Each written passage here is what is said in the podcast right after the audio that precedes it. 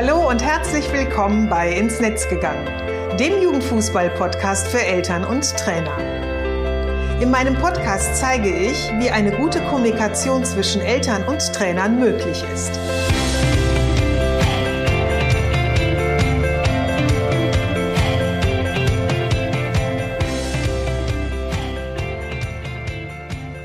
Ich bin Susanne Amar und helfe TrainerInnen, eine Kommunikation auf Augenhöhe mit den Eltern ihrer SpielerInnen aufzubauen, um ein Team zu werden.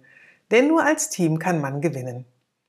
In meinem Podcast profitierst du von meinen Erfahrungen und denen meiner GesprächspartnerInnen. Gemeinsam betrachten wir Themen im Kinder- und Jugendfußball aus den verschiedenen Blickwinkeln. Hör rein und hole dir direkt umsetzbare Tipps, die dich weiterbringen. Und danke, dass du diese Podcast-Folge mit deiner Community teilst. Herzlich willkommen zur Podcast-Episode 56. In den letzten beiden Episoden habe ich über zwei wichtige Erkenntnisse gesprochen, die ich in der Zeit als Mutter gemacht habe, als unser Sohn Fußball gespielt hat. Und er hat ja mehr als 13 Jahre gespielt, deswegen habe ich jetzt noch mal so ein bisschen diese Zeit ähm, ja ein wenig reflektiert und bin dann eben zu diesen drei ähm, Erkenntnissen gekommen, von denen du zwei jetzt mittlerweile schon kennst. Und die will ich dir gerade noch mal kurz erläutern. Die erste Erkenntnis ist die, dass ja so allgemeingültige Fußballregeln, also so ich sag mal so Basiswissen und Informationen für Eltern super wichtig sind, um sich im Hobby ihres Kindes einfach richtig gut zurechtzufinden, zu wissen, ähm, ja, was brauche ich dafür, dass ich das mit meinem Kind zusammen umsetzen kann? Was kann ich dafür tun, damit das eben gut funktioniert, mein Kind dort eben auch Spaß hat? Und ähm, gleichzeitig mit diesem ganzen Wissen können Eltern dich und eben ihren Sohn oder ihre Tochter kompetent unterstützen. Die zweite Erkenntnis ist die, dass der Kinder- und Jugendfußball einfach ein zeitaufwendiges Hobby ist. Und das sollte man eben einfach wissen und am besten natürlich, bevor man sein Kind im Verein anmeldet. Und gerade für ähm, ja eine mehrköpfige Familie, die eben nicht nur ein Kind hat, sondern äh, mehrere Kinder hat, ist dabei ein gutes Familienmanagement und ein gutes Zeitmanagement mega wichtig, um eben alle unter einen Hut zu bekommen. Sprich, um die Bedürfnisse des Einzelnen eben wirklich gut auch innerhalb des Familienkontexts befriedigen zu können. Solltest du erst ähm, heute in meinen Podcast einsteigen und auch in die beiden anderen Episoden noch reinhören wollen, findest du sie jeweils in den Show Notes verlinkt. So, und in der heutigen Folge, das ist jetzt eben die letzte Folge dieser Dreierreihe, verrate ich dir meine dritte Erkenntnis, nämlich, dass Gespräche zwischen TrainerInnen und Eltern, ja, um sie ausreichend mit Informationen zu versorgen, selten, ja, bis gar nicht stattfinden. Leider. Also ich spreche dann heute in der Episode darüber, warum Annahmen wenig helfen, dass Entscheidungen von vielen Faktoren beeinflusst werden oder werden können und dass viele Eltern über ihren eigenen Schatten springen, wenn sie ihr Kind in deinem Verein anmelden. Und was das genau so bedeutet, das erfährst du heute in der Episode. Ich möchte mit einem Beispiel beginnen. Und zwar, als Joshua in der E- und F-Jugend gespielt hat, habe ich ihm bei Spielen im Winter, wenn es kalt war, immer lange Baumwollunterhosen unter die kurzen Trikothosen gezogen. Also ich selber, ich bin so eine absolute Frostbeule und dachte, dass unser Sohn eben auffriert, was er oftmals auch wirklich bei diesem feuchten und kalten Wetter dann auch gemacht hat. Und ich erinnere mich noch, ähm, gerade diese kleinen Knirpse tragen dann irgendwie die Trikots ja ähm, der, der letzten Saison oder Saisons äh, quasi auf, also die, die schon irgendwie viele, viele Spieler vor ihnen getragen haben, äh, passen meistens ja auch nie richtig. Ähm, die, die Trikots sind immer zu, zu groß, müssen gekrempelt werden an den Ärmeln und die passenden Hosen dazu gehen meistens irgendwie bis über die Knie und dann gucken unten nur diese kleinen, dünnen Beinchen raus. Und ähm, dann dachte ich irgendwie so, naja, im Winter trägt er ja auch unter seiner Jeanshose eben eine Baumwollunterhose, dann wird das für das Spiel auch schon funktionieren. Das hat aber eben nur leider teils geklappt, nämlich nur dann, wenn es trocken war.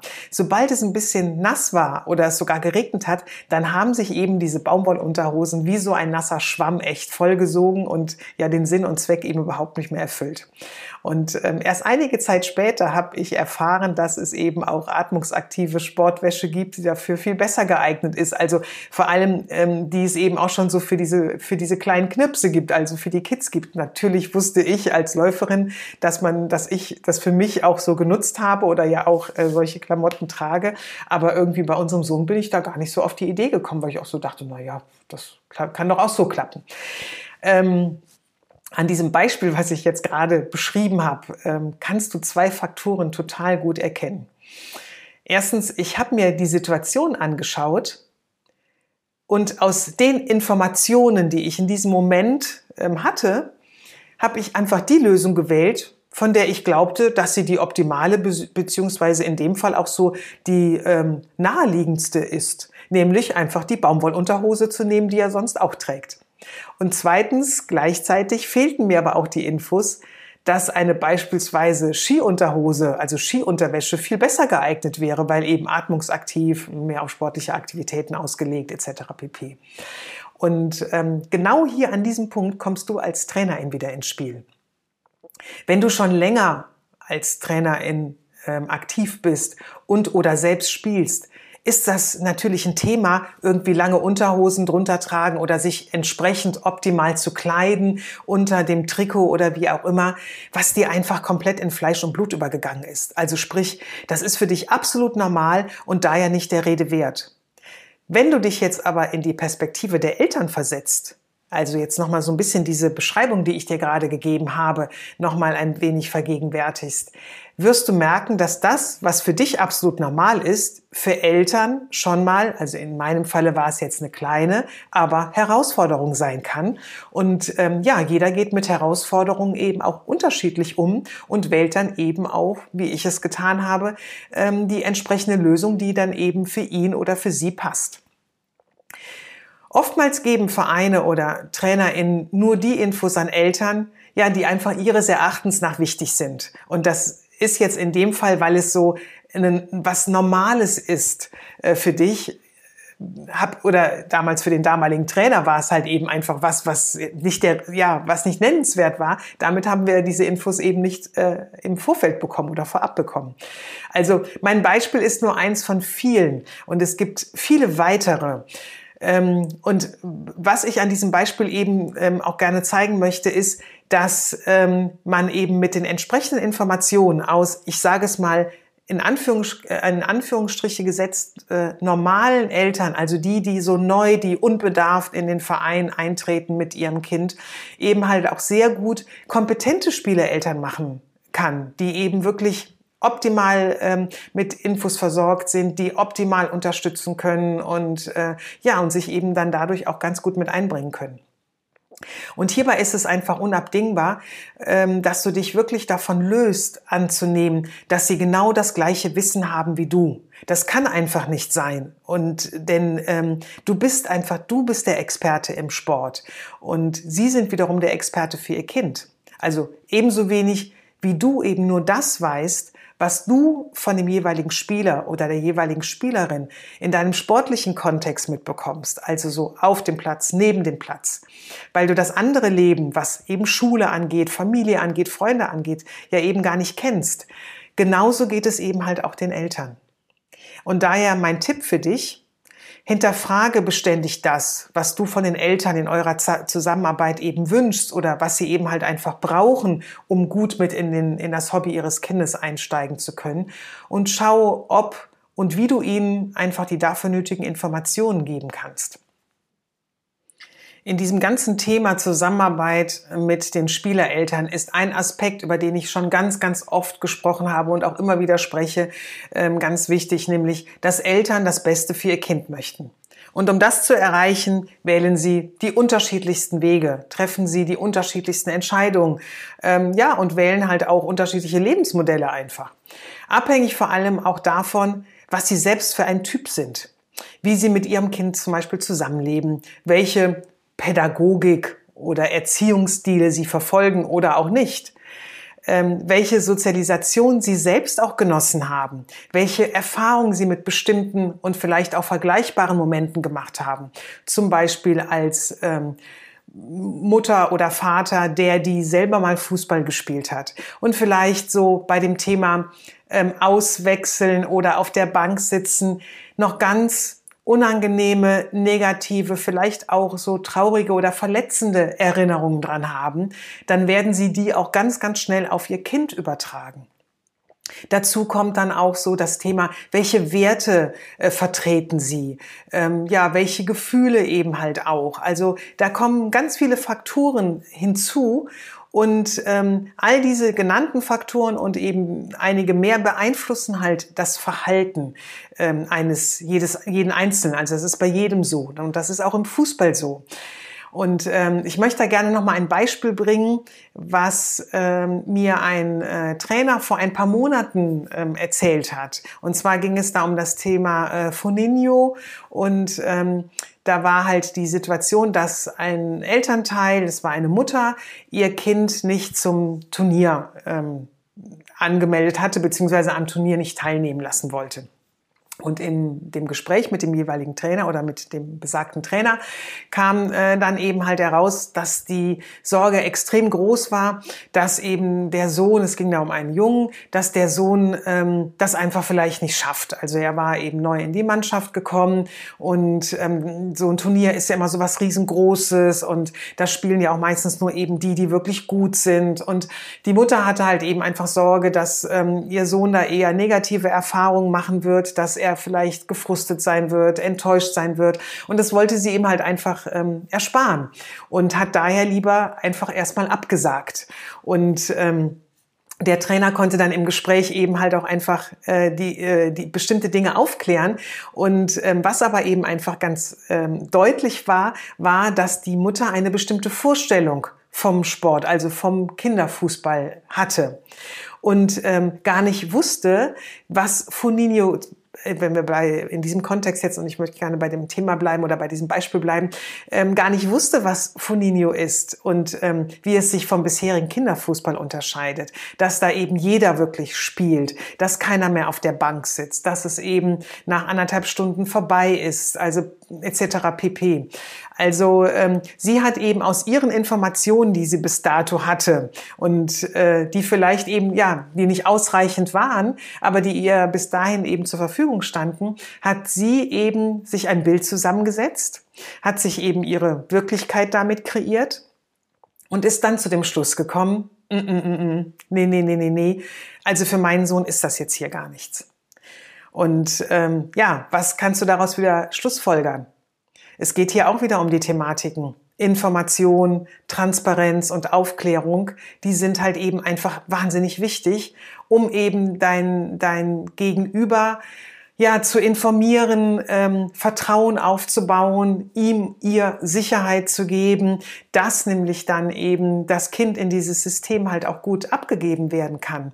Und gleichzeitig ähm, spart es dir extrem viel Zeit, denn diese immer gleichen Gespräche oder oftmals auch Diskussionen, die es immer wieder um die gleichen Themen äh, gibt, die lassen sich sehr, sehr gut reduzieren, wenn es im Vorfeld eben ausreichend Informationen und eine gute Aufklärung dazu gibt und eben halt auch einen Austausch, nämlich dass eben Eltern alle ihre Fragen, Bedenken, Sorgen, die sie halt zu dem Thema haben, eben mit dir auch äußern können bzw. besprechen können.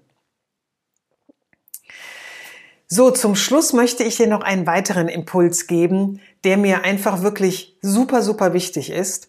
Ähm, und ja, ich sage ihn einfach mal so, sei dir bewusst, wenn du mit Minderjährigen arbeitest, dass du eben halt auch mit Minderjährigen arbeitest. Ähm, was meine ich damit ganz genau? Als Joshua ein Jahr alt war und ich für ihn eine Tagesmutter gesucht habe, da habe ich die wirklich auf Herz und Nieren geprüft. Du kannst dir das gar nicht vorstellen. Also sie wurde mir damals von Freunden empfohlen. Ich habe mich natürlich bei ihnen über sie erkundigt, habe nachgefragt, warum habt ihr euch damals für sie entschieden? Was habt ihr für Erfahrungen mit ihr gemacht? Was hat gut geklappt? Wo wart ihr nicht ganz so zufrieden? Hab mit ihr selbst oft telefoniert. Wir haben uns mehrmals getroffen, privat und auch während ihrer Arbeitszeit. Und ich wusste wirklich eine ganze Menge über sie und ihre Arbeit, bevor ich mich für sie entschieden habe. Als unsere Tochter in den Kindergarten kam, habe ich mir ebenso ähm, den Kindergarten genauso angeschaut. Also ich habe Eltern befragt, von denen ich wusste, dass sie dort schon eben ihr Kind hatten. Ich habe hospitiert, ich habe Gespräche mit den Erzieherinnen und mit der ähm, Kita-Leitung geführt. Ich habe meine Fragen gestellt. Und äh, bei der Auswahl der Grundschule und äh, dann später bei der weiterführenden Schule ging es im Grunde oder bin ich genauso vorgegangen. Ich habe mir mehrere angeschaut mit unseren Kindern zusammen. Zum, wir sind zum Tag der offenen Tür gegangen ich habe mich dann auch mal mit unserer Tochter, als es um die weiterführende Schule ging, mal an den Schulhof gestellt und wir haben einfach mal so das normale Pausengeschehen auf uns einwirken lassen. Also nicht dieses am Tag der offenen Tür wird ja alles nett gemacht und ist schön, sondern eben einfach auch mal zu erspüren, wie ist das so, wenn alles normal ist. Und ähm, ich habe dann als natürlich als sie kleiner war, ne, als es da um Tagesmutter, um Kindergarten und Grundschule ging, habe ich die Institution immer ausgewählt, von der ich mir eben a ein ganz genaues Bild machen konnte und b und das war wirklich in all meinen Entscheidungen, also jetzt nicht nur was das anging, sondern in all meinen Entscheidungen, die unsere Kinder ähm, betrafen ähm, und na gut, heute sind sie ja nun erwachsen und groß, aber in der Vergangenheit betrafen. Ähm, war für mich immer ganz, ganz wichtig. Ich habe, ähm, dass ich ein gutes Gefühl, also ein richtig gutes Bauchgefühl ähm, hatte, unsere Tochter oder unseren Sohn morgens bei der Tagesmutter im Kindergarten in der Grundschule abzugeben, beziehungsweise später sie dort äh, alleine hingehen lassen konnte. Und äh, ich bin da keine Ausnahme. Und das, was ich dir hier beschrieben habe, das machen viele Eltern. Denn wir wollen als Eltern wissen, wo mit wem unser Kind oder unsere Kinder zusammen sind und was sie dort machen. Im Kinder- und Jugendfußball ist es ganz anders. Also ich sage mal so einen wirklichen Eindruck in die Vereinsstrukturen, in sportliche wie auch pädagogische Konzepte, in ähm, den Ablauf eines Trainings, den Umgang in äh, den Mannschaften, den, ähm, das Kennenlernen des Trainers, der Trainerin oder der wichtigen Kontaktperson, äh, detaillierte Informationen dann zum Beispiel zu Auswärtsturnieren, wenn dort übernachtet wird und, und, und. Das gibt es echt ganz, ganz wenig. Äh, oder wenn es vorhanden ist, ist es eben oftmals so verallgemeinert, dass ich als Mutter oder als Vater mit dieser Information nicht ganz so viel was anfangen kann. Wie sagte mir eine Mutter, deren Sohn im NLZ spielt, in unserem Gespräch, was ich mit ihr geführt habe und was du in 14 Tagen hören wirst, nämlich in der nächsten Podcast-Episode, in der Schule müssen die Eltern für jeden kleinen Pups ihr Einverständnis schriftlich geben. Im Fußball findet das super selten statt, obwohl es sich auch hier bis ja meistens zum Ende U17, Anfang U19 auch immer um Minderjährige handelt, wo eben Eltern ähm, ja den, die, die Beitrittserklärung in den Verein unterschreiben müssen oder später in den, in den NLZs den Vertrag unterschreiben müssen, wenn derjenige noch nicht volljährig ist. Ähm, und ich kann dieses, die, dieses, was sie da so beschrieben hat, das kann ich aus meinen Erfahrungen komplett bestätigen. Also lapidar gesagt, ähm, ging es mir immer so ein bisschen, in den Fußballvereinen gibt man ab, ohne viel zu wissen. Und ja, trotzdem haben mein Mann und ich unseren Sohn in diese Welt gelassen. Warum? Ehrlich gesagt, ganz einfach, weil es alle so machen, weil es so Usus ist, weil wir aber auf der anderen Seite uns sicher waren, dass wir einen guten Blick auf unseren Sohn und seine jeweiligen Mannschaften oder die jeweiligen Vereine hatten, um dann einzugreifen, wenn wir es für nötig erachten. Und trotzdem kann ich mittlerweile sagen, das kann und sollte es in Zeiten von Diversity, Antidiskriminierung, Anti-Mobbing, Kindeswohl, Inklusion und vielem mehr nicht mehr die Normalität sein. Vereine müssen daran arbeiten, Eltern wirklich zu Partner und Partnerin zu machen und im Kinder- und Jugendfußball einfach die nötige Transparenz zu bieten, damit Eltern wissen, in welches System sie ihr Kind geben. Und da möchte ich dir auch noch mal gerne einen Tipp mit auf den Weg geben. Ich weiß, der Spruch ist mittlerweile sehr abgedroschen, aber er ist ganz, ganz wichtig und ich finde, er wird auch immer wichtiger. Ähm, und dennoch möchte ich ihn dir auch gerne noch mal hier erwähnen. Die Eltern vertrauen dir als Trainerin und als Verein ihr Heiligstes an, nämlich ihr Kind. Und in den meisten Fällen, wie ich es auch gerade beschrieben habe, ohne wirklich viele Infos zu haben. Also, dass man als Elternteil im Vorfeld wirklich beispielsweise das Trainerteam der Mannschaft kennenlernt, ähm, in der dann eben mein Sohn oder meine Tochter spielen wird, das ist super, super selten. Oftmals hat man mehr Kontakt mit der Jugendleitung und ähm, dann ist vielleicht auch noch nicht ganz klar, wer die nächste Mannschaft übernehmen wird. Ein Trainer oder eine Trainerin wird noch gesucht. Also, dass man da schon im Grunde weiß, wer wird die Person sein, wer wird dieser Mensch sein, das ist wirklich sehr, sehr selten.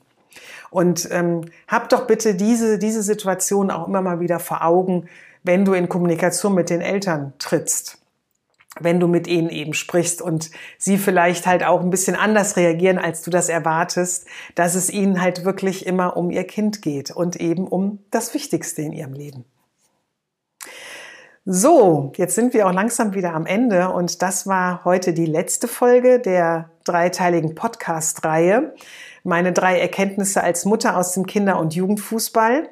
Und ähm, es gibt da auch wieder ähm, einen Artikel auf meinem Blog dazu. Der wird aber wahrscheinlich erst in den nächsten Wochen dort zu finden sein, weil ich ein bisschen Zeit brauche, um den zu schreiben. Ich hoffe, ich konnte dir meine damalige Welt als Mutter eines fußballspielenden Sohnes so ein bisschen durch meine ähm, Erfahrung und auch durch die Beispiele, die ich gebracht habe, näher bringen. Und ja, vielleicht verstehst du als Trainerin oder Jugendleiterin nun ein bisschen besser, womit Eltern sich eben, ja, neben der sportlichen Seite, also neben deiner, deinem Fachbereich noch beschäftigen. Und vielleicht kannst du die eine oder andere Situation mit den jeweiligen Spielereltern, die dir vielleicht absolut unverständlich vorkam oder vorkam, nun auch äh, ein bisschen anders einordnen. Wie hältst du das denn mit den Informationen für deine Spieleeltern? Wie ist deine, in Anführungsstrichen, Informationspolitik? Hinterlass mir doch dazu gerne einen Kommentar oder schick mir eine Mail an info at susanne-amar.de und ich freue mich immer total von dir zu hören und mich ja mit dir zu dem Thema auszutauschen. Und wenn du jetzt sagst, mh, hm, Schreiben ist jetzt gar nicht so meins, ich mag lieber äh, in den persönlichen Austausch gehen, ich mag lieber mit dir reden wollen, dann ist das auch total äh, super und auch möglich und du kannst dir über meinen Kalender ein Erstgespräch buchen. Den Link zum Kalender packe ich dir ebenfalls auch in die Show Notes. Schön, dass du heute wieder zugehört hast und dabei warst und ich wünsche dir alles Gute in diesen bewegenden Zeiten und bleib gesund.